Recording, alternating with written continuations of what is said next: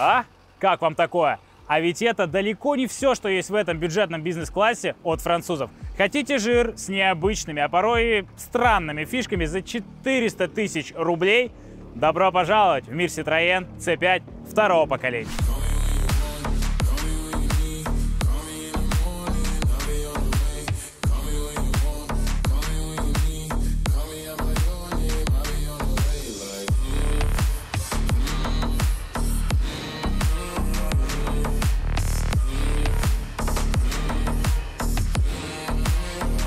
Немножко про историю. Первое поколение Citroёn C5 появилось в 2000 году. Далее был Рест, и в 2008 году появилось вот это, второе поколение, которое просуществовало до 2017 года. И на этом, можно сказать, закончилось. Потому что далее был Citroёn C5 Air Cross, который как бы SUV. Ну а в 2021-2022 году должен выйти Citroёn C5X, который вроде универсала, вроде SUV. В общем, какая-то солянка. Поэтому я могу смело сказать, что это последний бизнес-седан Citroёn C5. Если говорить про внешность, то у французов она необычная и иногда специфичная. Хотя этот автомобиль смотрится довольно-таки хорошо, сдержанно и понятно. Я бы еще добавил вот сюда линзы, которые могут быть в более дорогих комплектациях и вообще красота. Сбоку в целом тоже все понятно. Хромированная линия по всей длине кузова, большие массивные двери, намекающие нам на то, что это все-таки бизнес-класс, ну и э, поворотник, который у нас в зеркале. Вот тут, наконец, французские дизайнеры проснулись, потому что вогнутое стекло,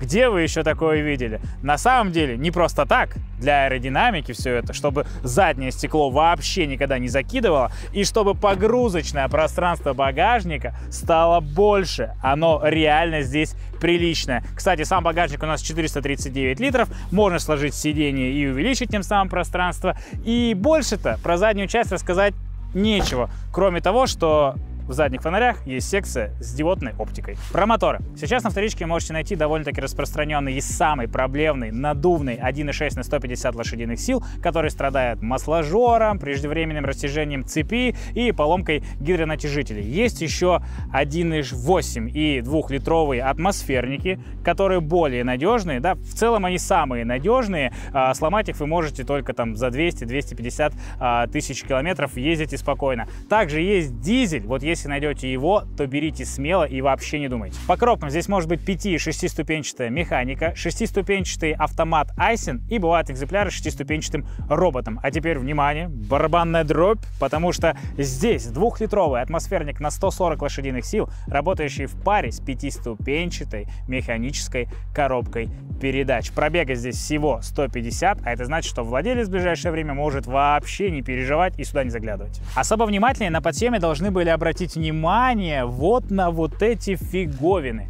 Это элементы пневмогидроподвески, благодаря которой можно комфортно ездить, а также опустить автомобиль, сделав дорожный просвет всего в 12 сантиметров, или поднять автомобиль, превратив его в некоторые SUV с дорожным просветом в 25 сантиметров. Теперь немного о грустном. Так как модель уже почти 13 лет, то найти на вторичке что-то более-менее адекватное будет крайне проблематично. Они, скорее всего, будут битые, как, например, вот этот вариант, который мы проверили в автокоде и увидели, что это практически тотал.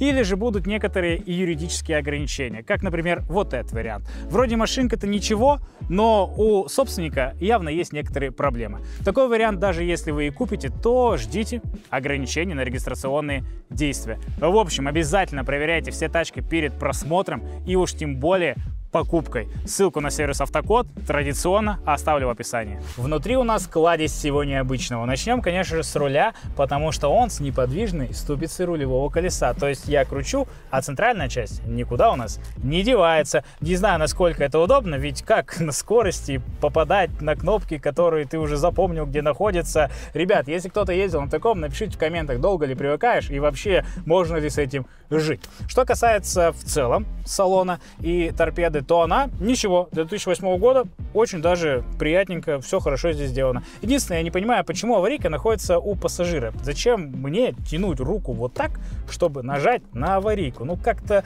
неудобненько. Неудобненько еще здесь у нас подогрев сидений выполнен, потому что я должен вот так вот смотреть и выбирать интенсивность. Ладно, я могу вот, несмотря туда, конечно, покрутить, но непонятно, какую интенсивность я выбрал. Странновато. Странно еще здесь у нас расположен гудок. То есть не вот так, а на кнопки нужно нажимать. Тоже непонятно почему. Ну, на этом, можно сказать, странности заканчиваются, потому что приборная панель нормальная, все с ней понятно, логично, есть у нас экранчики. А, мультимедиа здесь, кстати, у нас до доставленная, с ней тоже все понятно. Есть камера заднего вида, есть задние парктроники, блок управления климатом вообще красота, все понятно, логично. Он еще у нас двухзонный. Вот э, здесь у нас элемент управления э, пневмогидроподвеской, тоже все в целом понятно. В остальном все хорошо. Еще отмечу, наверное, передние сиденья, потому что это настоящие ковши. Вы на них посмотрите. Это какие-то гоночные ковши. Да, они не кожаные, но они реально крутые. Давайте посмотрим, что у нас сзади. Задний ряд хоть и бизнес, но не совсем до конца. У нас есть шторки в дверях, шторка в заднего стекла, есть центральный подлокотник с подстаканниками, есть электроподъемники. И на этом-то все. К сожалению, у нас нет подогрева, нет своего климата, ну и пространство в ногах как-то не прям уж вау. Хотя сидеть здесь довольно-таки комфортно. Думаю, пора кататься.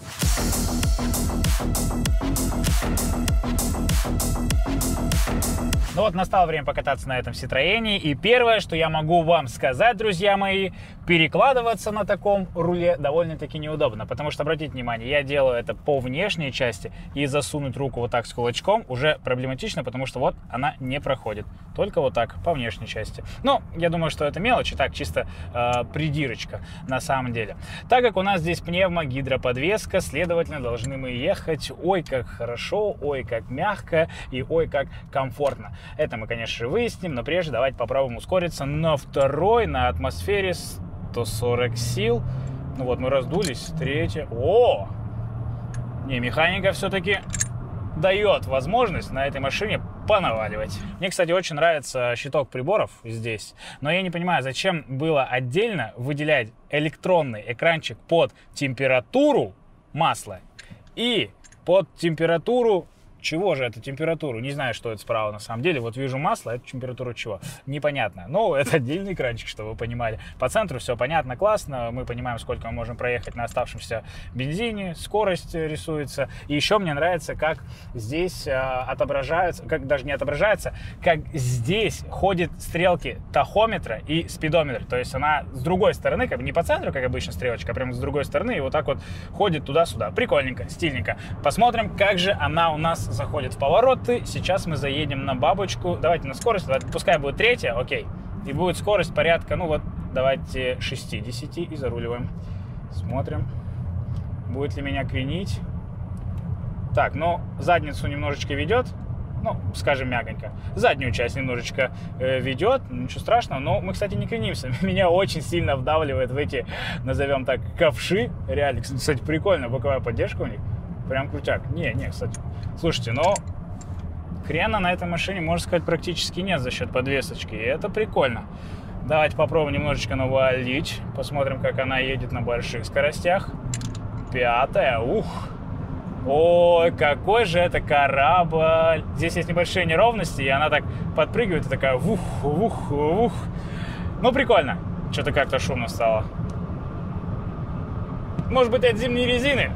Ну, довольно-таки шумновато. Едем мы уже 16, 17, и в целом, в целом она довольно-таки хорошо дорогу держит. Ну, как бы, ну, опускать не стоит, да. Отпускать, как на BMW, который мы недавно тестировали, не стоит, но едет она в целом, в целом неплохо. Да, она хорошо. Да, да, да. Постоянно да, говорю, да, это да.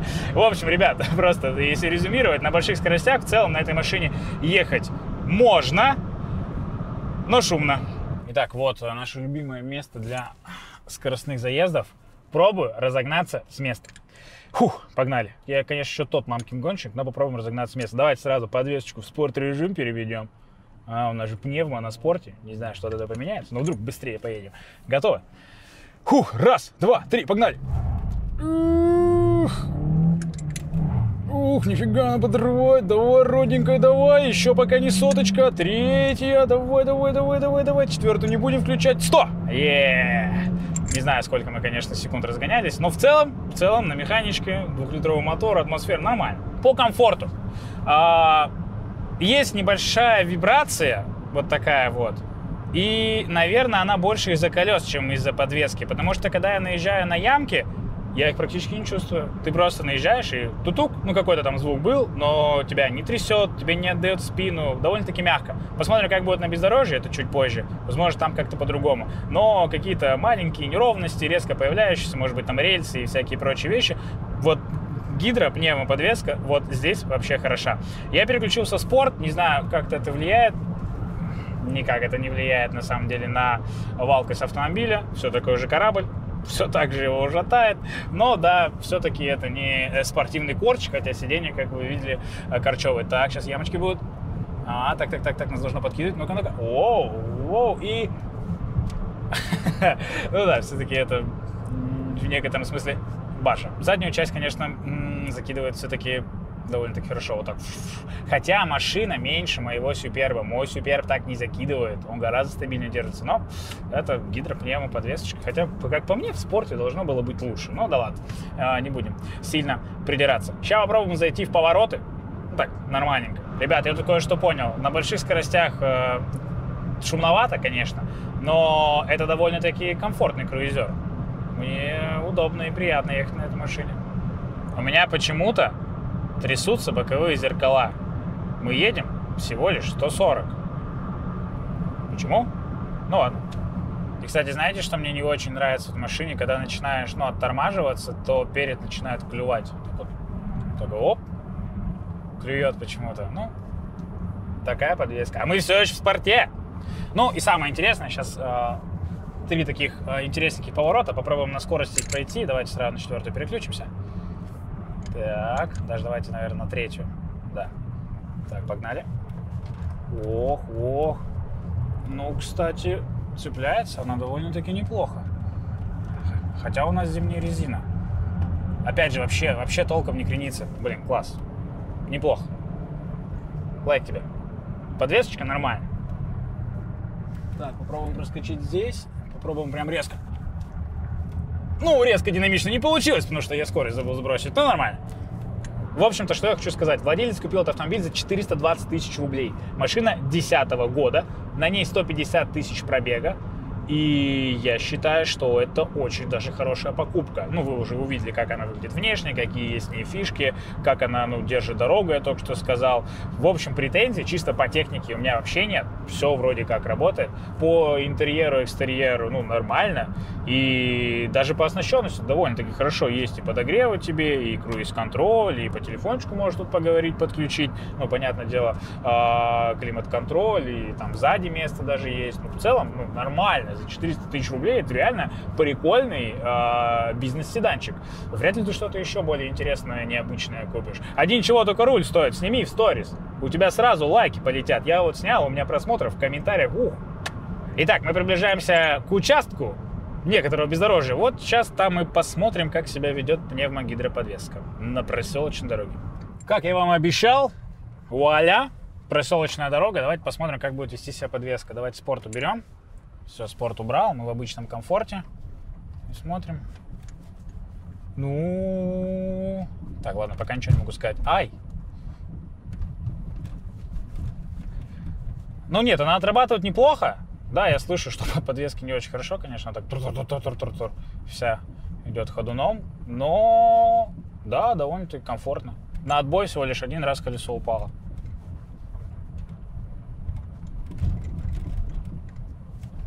Не, это круто. Да, все, ребят, нормально. Я сейчас просто сравнил со своей Шкодой, и у меня там хоть и независимка, но, блин, я жестче чувствую все неровности, чем на вот этой гидропневмо подвесочке. Топчик.